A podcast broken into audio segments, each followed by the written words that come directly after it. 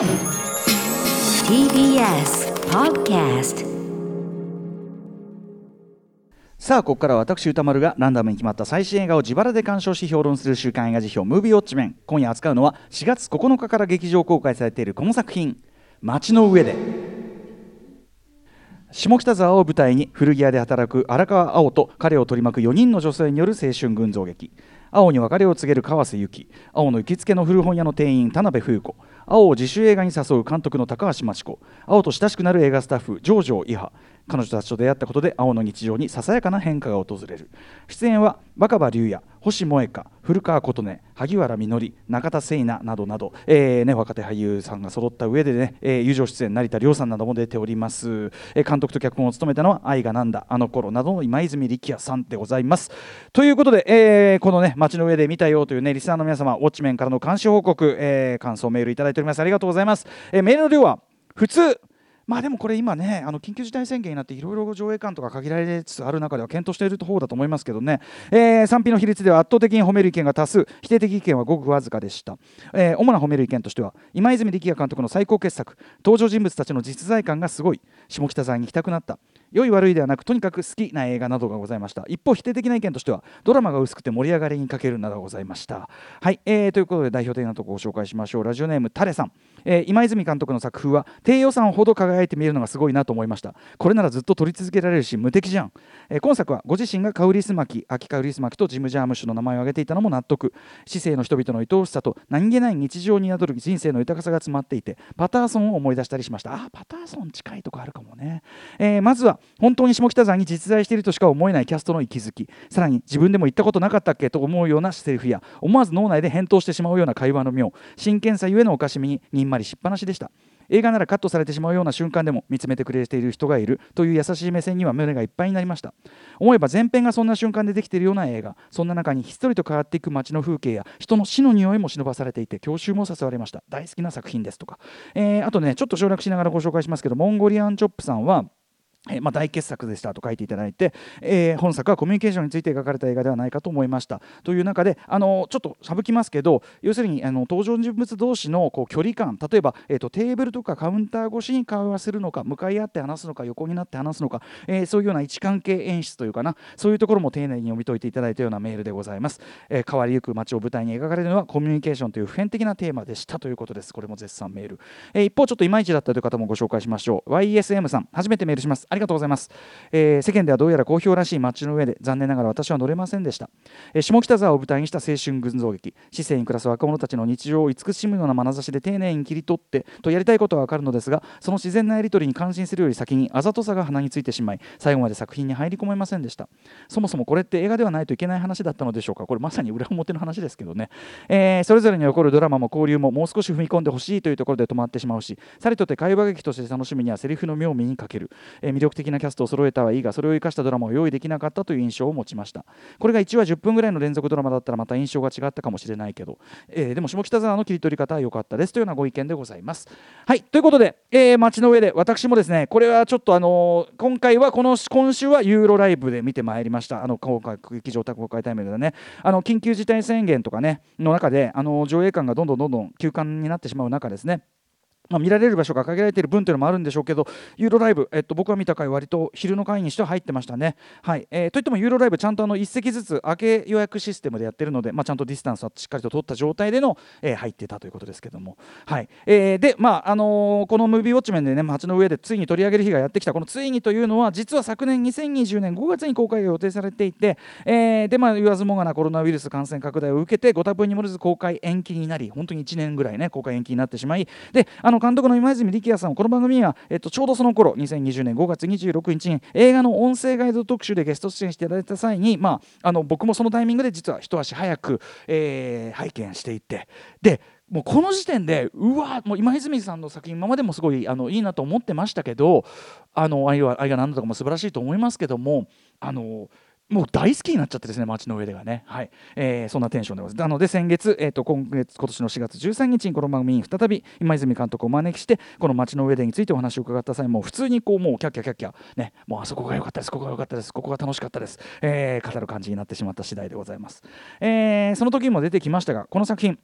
もともとね下北沢映画祭でそのお披露目するために下北沢を舞台にした映画を撮ってくれませんかということで、えーと、今泉力也監督にこうオファーが行って、えー、2019年に撮影され完成されてした作品ということでだから結構前に捉えて完成してた作品ということですよね、えー、プロデューサーのヒゲ野潤さんという方インタビューとかによればやはりそのここ数年で急激にその再開発が進んでもう今となっては割とこう根こそぎ風景が変わっちゃったところも大きい、えー、下北沢東京のね、えー、下若者の町です、えー、下北沢の、うんと、2018年19年時点でのその元の姿というのかなを切り取った映画を作っておきたいという思いがやはりそのプロデューサー日野さんには、まあ、はっきりあったということらしいんですね。で実際そのね今泉監督、えー、ともそのお話しましたけどこの作品、えー、と映っているその下北沢のその風景のそこここにですねああの割と工事中とかそういう様子が映り込んでるわけなんです。えー、でそれっていうのはすなわち劇中で描かれる人々のそういう取るに足らないといえば取るに足らないでも不思議と心に残るやり取りとか営みまさに冒頭のナレーションで言われている通りですね誰も見ることはないけど確かにここに存在している暮らしや人生の痕跡がしかし遠くない未来にはというかもうすでに現時点2021年この、え、4月の時点でもうかもうすでにそれは今なんですけど、え、いずれ跡形もなく消えてしまっているのかもしれないというようなどこかこう儚く切ない予感みたいなものを作品全体に常に漂わせることにもなっているというかねいずれ変わっていってしまうものだというような感じが。そしてその,、えーまあ、その失われゆく街そのものが主役でもあるような作品として例えば、まあ、全然作品のトーンは違いますけど僕はジョニー・トーの2008年「スリー」という作品があってあれなんかは失われゆく香港の、えー、古き良きというのかな？古いその香港の街並みの風景をそこを抑えることもジョニー・トー的には大きなテーマであったという街が主役失われゆく街が主役の系譜とも僕は置けるなというふうに街の上で思ってたりするんですけどそのすでに失われてしまったが確かにここにあった街並みと人と人の人の人々の営みというこの感じ、感じまあ、公開が1年延びてでその間に我々の生活社会そのものが、まあ、コロナウイルスの、ね、影響によってそれ以前とはもう今は、まあ、完全に断絶したものになってますよね。よりそれが増幅されてるわけですよ。この映画に映ってるものってものすごい尊い愛おしい時間だったってことが非常に増幅されるようなあのタイミングになってますよね。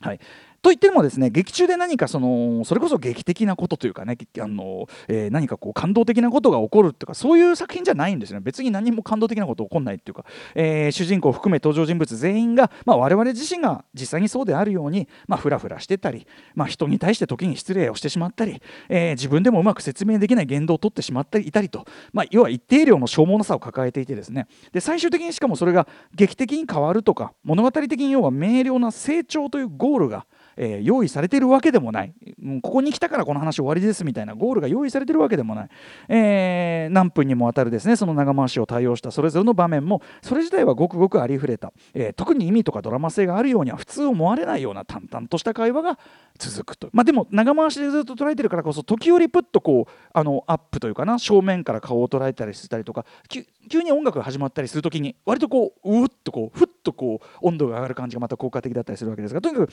それそのものは全く劇的ではないように見えるものをこう捉えていると。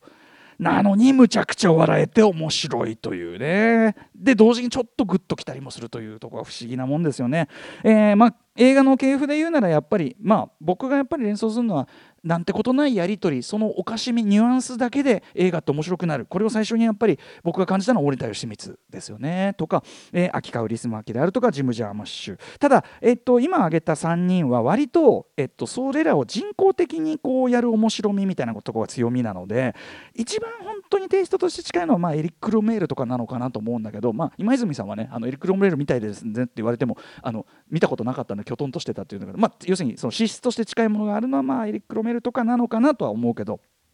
とにかく、えーと、一応ねその彼女に振られた、えー、新しい相手って誰とか映画に出てくれって言われたけどさてどうしようとか一応お話上の起伏的なものは一応置かれてるんだけど、えー、それをですねストーリー的に掘り下げて面白くするっていうことなんで大抵のもちろんね娯楽作品はそのええその相手って誰とか、えっと、映画に頼まれたそれどうするのとかそっちのストーリーの方を掘り下げて面白みを掘り下げていく。それが普通の娯楽映画なんだけど、えー、この「街の上で」という作品はですねえー、そのそれぞれの人がそれぞれに抱えている、まあ、思惑とか背景が時に完全にすれ違ったり時にちょっとだけ共鳴し合ったりというそういうそれぞれ同士の関わり合いが起こすその感情や関係性のささやかなしかし確かなさざ波みたいなもう例えば、ね、これはもう本当に今泉力也監督、あのー、毎回描かれてますけど好きという感情この得体の知れなさ。うんと何なら共有できなさっていうかある人の好きっていうのは他の人から見ると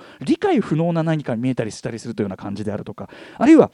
うんまだ名前を付けようもないような気持ちとか関係性みたいなもの。でもそこに何かこうあ今でも名前は何だか分かんない。恋愛でもない。別に友情って言っていいか分かんない。でもなんか今生まれたなみたいなこういう感じをすくい取っていくという、えー、でそれが醸すおかしみや気まずさ温かみ要は人と人とってコミュニケーションってうまくいってもいかなくてもやっぱり面白いよねっていう、えー、でそれ自体愛おしいよねっていう。そういうのを味わい尽くして、えー、堪能していくという。そういうような、まあ、作品なわけです。でまあもちろんそれは今泉力也さんの作品全てに共通してあることなんだけどもそれが本作この、えー、街の上でではひときわこう研ぎ澄まされたっていうか純度が高い状態で提示されているように思います。コミュニケーションについて先のメールにもあった通りコミュニケーションについての映画ですという部分がすごくこう純化されてるっていうのかな、うん、ゆえに、えっと、今泉力也監督最高傑作的な言われ方をするのもまあ分かるなという感じがします。えー、特に今回はやはり、えー、若葉龍也さん演じる主人公の荒川青、まあ、彼の言ってみればダメ可愛い魅力っていうのがこれ非常に半端なくてですね、えー、これ2月26日にやったその今泉、えー、力也監督、まあ、実際その作ったのはこの後になるあのあの頃というねその表の時に私言いましたけど、まあ、今泉さんこれまでも実はですね、えー、コミュニケーションベタな挙動不審男子というのを描かせたら本当に絶品な作り手でもあるわけですね。これはつまりさっきも言ったように今泉力也監督、えー、要はまあ恋愛を最たるものとするそのコミュニケーションえの齟齬とか共鳴とかが引き起こす波紋っていうのを救い取る名手なので、まあ、当然このコミュニケーションが下手でついぎくしゃくしがちな人っていうのはもうもう格好のこうなんていうかな登場人物なわけですよね。えー、で特に今回の主人公青というのはですね言ってみれば基本こう非常に受動的なキャラクターで起こる事態に対して、まあ、その都度彼なりに対応していくしかない、まあ、でも起こる事態に対してこう受動的なキャラクターっていうのはすなわち観客にとってのそのなんていうかな感情移入の入れ物になりやすいですよね起こることっていうのは我々が初めて知ることなわけだからそれに対してこう素直に反応する青っていうのは非常に感情移入の入れ物乗り物として、えー、最適でもあるしそしてこの彼なりに対応するというところのこの彼なりっていうところににじむおかしさとか愛らしさというのが、まあ、本作全体をこう引っ張る大きな肝になってるわけですね。これ演じる若葉龍也さん、まあ、投稿な、まあえっと、前の番組時代からムービーウォッチメンの中でもですね例えばやはり最初にしたのはやっぱ2016年葛城事件のあの次男坊ですね葛城家次男坊なんてすごい若手俳優がいるんだ、まあ、我々も愕然としましたしその後例えばね2017年、えー、吉田大八監督「美しい星」でもやっぱり一発でもう二言三言発したらあこいつやばいっしょっていう感じが分かるもうバッドバイブスを発散するというね、えー、本当に鋭いハマりっぷりを見せていましたけども。まあ、要は間違いなく目下ね最注目のその俳優さんの一人若手俳優の一人。というか彼自身現実の彼自身が若葉龍也さん自身が今や本当に、えー、おちょやんで NHK 朝の連続テレビ小説の出演俳優なんですけどってことなんですよね。これあの、まあ、どういうことかというと、まあ、友情出演という割には重要な役割で出ている成田凌さん。まあね愛がなんだでもおなじみ、えー、成田凌さんがちょっとだけデフォルメして体現してみせる若手人気俳優の佇まいと相まって非常にこれ劇中の、えーと、トップクラスの爆笑シーンとも関わってくるところなのでこれあの朝の連続テレビ小説に出てる俳優っていう、はい、ぜひこれご自身で皆さんね見ていただきたいところなんですけどとにかくこの若葉龍也さん、えー、演じるこのキャラクターとしてはこれまでにないほど素直でさっきも言ったように基本こう、えーと、物事に対して受け身な青年青というねこれあのー、要はこれから女性といろいろ関わっていく役柄の中でこれバランスを間違えると要は若葉さんがもともと得意としているような一発でやべえやつみたいなあの超キモい役にも振り見えかねない役なんだけど若葉さんすごいのはあこういうこう境界線上だけど結局キュートだなとかいい人だなって方にどっちかっていうと触れるような見せ方全然自然にできちゃうんだっていう。やっぱ改めて恐るべしって思いましたね。はい。あのテンパった時の引きつった顔の可愛らしさとか本当に最高なんですけどえー、本当にみたいな時の可愛いなこいつってね本当に青はバカだねって言いながら可愛くなっちゃう、えー、でねこのね、えー、その青というのがですねえー、星萌香さん演じる、まあ、彼女ユキっていうね、まあ、このここの2人の関係性もこの星萌香さん演じるユキが明らかにもう全てにおいて主導権を握ってる感じっていうのは何とも微笑ましかったりするんですけど、えーまあ、割とその彼女に身も蓋もない振られ方をしたこの青がですね、えー、まあ未練タラタラ未練タラタラなんだけど突っ張ってるっていうこのあのー、まあ、しょうもないんだけどこの矛盾に満ちてるあたりが可愛らしいというか、えー、そんな態度もねすごく青の態度もおかしかったりするんですけど、はい、でですねでそこから先要するに彼女に振られた状態未練タラタラな青。これ正直僕もですね 20, 20年ちょっと前にそういう状態だった時期があるので非常にわかるんですがこのあの彼女に振られた後未練もあるんだけど同時にこう要するにいろんな女の子に対しての魅力に対してオープンになってる状態というんでしょうか。一応フリーだから。あの会う女の子見る女の子全員がいつも以上に魅力的に見えてしょうがない時期っていうのがこれ確かにあってですね。分かりますかねこれね。要するに女の人のあのそれぞれの魅力にオープンになってるんですよ。こっちがいろんな人の魅力に気づきやすい時期なんですよ、えー、今泉力也監督そして共同脚本の、えーと、漫画家大橋,、えー、大橋博之さん、えー、そうしたその要は宙吊り期間一種のモラトリアム期間ゆえのふわふわした気分みたいなものを見事にこれ切り取ってると思います。そもそもねあの例えばえーと、ライブハウスでこう見かけたある女あの女性非常に綺麗な女性がいて勝手にこう一瞬感じてしまう。これまさしくこの番組でやってたコーナーそのもの YOKAN 予感ですよね、えー、の感じであるとか。あとあの例えば T シャツカップルも爆笑シーンです。あのとある T シャツをその青が勤めている古着屋さんに買いに来る、えー、カップルがいて。でもその女の子の方にやっぱ青が感じるえー、そのうわ何ともしれんもどかしさもこれはやっぱりね彼がオープン期だからなんですよね。オープン期だからより感じるというのもありますしな感じもある。ということでですね、まあ、今泉作品監督いつあの、えー、いつもそうですけど女性陣、えー、全員それぞれに非常にですねあの素敵で、まあ、何より実在感が非常にある素敵さというのかな、えー、あのね古書ビビビの、えー、顔見知りの店員でもあるというこの古川、えー、琴音さんにですね演じる田辺さんとの一旦生じた気まずさを超えた先のそこから先は一歩心の距離が近づいたというようなあの関係のニュアンスであるとかそしてやはりね萩原みのりさん演じるこの実制作映画監督高橋さんのですねこうさすが萩原みのりと言うしかない、えー、まあ可愛らしいし別にそんなに変なこと言ってるわけじゃないんだけどにじみ出るピリリとした空気感。いや萩原さん出しますね。ピリリとしてますね。ピリッとしますね。あとね、えー、白尾はやはりねそのえっ、と、えー、中田中田聖奈さん演じるえーと、ジョージョ伊波ねジョージョ監督ジョージョ秀夫監督と同じジョージョですなんて、えー、ジョージョ伊波さんというこの、えー、関西弁のね兵庫弁が非常に効いてるそこその途中から兵庫弁全開にしてこう話し出すこの感じがやっぱり彼女のこう人との距離感っていうかコミュニケーションの取り方っていうのを示しているしその彼女とその要は一気に誰かと意気投合した夜の特別さっていうかそのしかもそれをもう何て言うかな作り物とは思えない長回しの見事な自然な会話で捉えるこの一夜のこの演出の見事な感じ。そのこの2人のまだ名前もついてない関係友達になろうって言うけど友達になろうっていうことはまあ友達じゃまだないんだけど男女ってわけじゃないけどでもそれがゼロかっていうとそうとも言い切れないちょっとドキドキする感じ。このでも名前はついてないけど何か素敵な関係が今夜生まれたなっていう。であ今夜あのやっぱり飲み会に行ってよかったなこの人と会えたからって思えるこの感じみたいなも本当に見事なものでございます。そこからね、えー、先ほども言いました元カノのユキさんというのも交えてもう怒涛の人間交差点、えーまあ、群像劇ならではのその大団円にこ突入していくクライマックス。これねあの今泉力也監督あのインタビューした際にはですねここはあのやはり大橋宏之さんが、まあ、の脚本と脚本として入ることでやっぱりこの面白みにストッパーをかけないでた部分というかね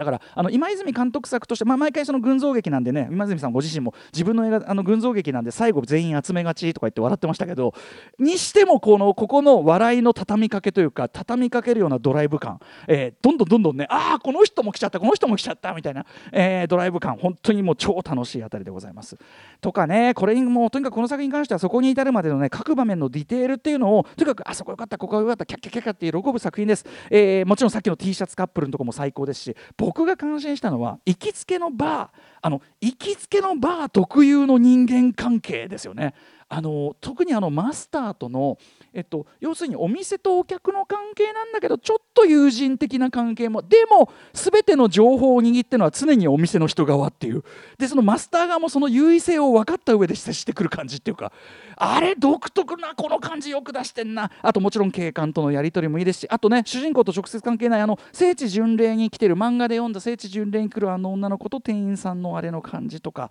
うん、あれもやっぱり誰も救い取る誰の記憶にも残るわけじゃないでも何か素敵なその瞬間っていうのを救い取ってますよね。まあ、全体にでも一つ共通しているのは下北沢というやっぱりカルチャーの街ゆえの話例えばその景観の話っていうのも舞台の話が出てくるということであるとかね聖地巡礼も漫画の話であるとかそして、えー、その映画を撮る話であるとかっていうカルチャーの街の話がでということが共通している。でその誰も見ることはないけど確かにここに存在しているものを捉え捉えて残すことこそが文化の仕事なんじゃないかっていうふうに僕はこの作品で今泉さんは今泉さん流の映画論というのかな作品論として言ってる気がする。つまり、えー、と終盤でねその映画ってそういうもんだからっていうあの問答の中でやっぱり僕は今泉さんの俺はそこそこそこから切り落とされたものを救い取る作品を作るんだという今泉さんなりのこう宣言みたいなものも感じる、えー、だからそこはすごく実は熱いとこなんですね、えー、みたいなとこもグッときました。そしてですねこの映画に映っているその光景のいくつかはもう二度と戻ってこない光景でもあるしこの人間関係の濃密さというのもいつ帰ってくるものかわからないものなわけです、えー、それだけにやはり尊さ非常に増すようなタイミングじゃないでしょうか、えー、だからちょっとしょうもないくだらない話してるんだけどなんかこうジーンとほろりとしてしまうそういう作品になってます。えー、ということでえ私はですね僕にとってはこれ最最上限の褒め言葉なんですけど青春群像劇としてのようなもののようにこれからも繰り返し見返す一本になるような気がしてなりません。はい、えー、ぜひ皆さんこのタイミングだからこそ得られる、えー、考えが多い作品です劇場でやってる劇場でねウォッチしてください。では来週の課題映画を決めるムービーガチャタイムです。はいあの緊急事態宣言下であの映画館休館しているところも非常に多いんですがそれでもやっているところは、あのあるのでそのやっているところであのや見れる作品の新作ということであのやってる限りはこのコーナーやらせていただくのではい絞らせていただきました、はい、ということでこんなラインナップになってます。最初の候補はこちら。SNS 少女たちの10日間続いてはこちら。14歳のしおり。3つ目はこちら。ブータン山の教室。これだから3つとも今までドキュメンタリーなこの3つね、えー、そして4つ目はこちらパームスプリングス5つ目。クリシャこれあのウェイブスのトレイ・エドワード・シュルツの旧作ですね、はい、あの映画表の中でも触れましたけどそして最後はリスナーカプセルです。えー、っとねラジオネーム安藤さん、えー、先日劇場版名探偵コナンヒーローの弾丸を鑑賞しました。あまりの面白さにこれはもうアトロクでも大きな話題になってるに違いないと興奮してポッドキャストを遡って愕然としました。コナンのコの字も出ていない。ガチャの候補に一度上がっていない。というわけで宇多丸さんにお勧めしたい映画は劇場版名探偵コナンヒーローの弾丸ですというこの映画のエモさ、まさに、えー、もし私たちが2020を手に入れていたらというイフの世界を見せてくれる点にあります。ということです？行ってみましょう Let's ガチャタイムもし回し直しをするんならあのあれですよ。山本さんの責任で1万円でね M 資金。はっきり僕の責任と。山本さんの責任で。あ SNS 少女たちの10日間。山本さんどうですか？私はすべての映画を愛してますけど。なんだそりゃ。なんだよそれ。歌丸さん。SNS 少女たちの10日間お願いしてよろしいですか？お願いします。いやこれはでもきねちょっとぐぐって感じらしいよね。本当ね。この映画を見たという方々の活動をお待ちしております。また評論してほしい映画も募集中です。リスナー枠に採用された方には現金2000円をプレゼントしております、えー、宛先はどちらも歌丸アットマーク TBS.CO.JP 歌丸アットマーク TBS.CO.JP まで。あと番組公式サイトにはね、えっと、過去の評論の全文書き起こしあのきっちりアップされてたりします。先ほどのあのクリシャなんかもウェーブスの評論の中にねちゃんと触れて。あと今日の評論ね今泉力也さんあのあの頃とまたねセットになって聞いていただいたりなんかするとねあの読んでいただいてもいいかもしれません。ませんね。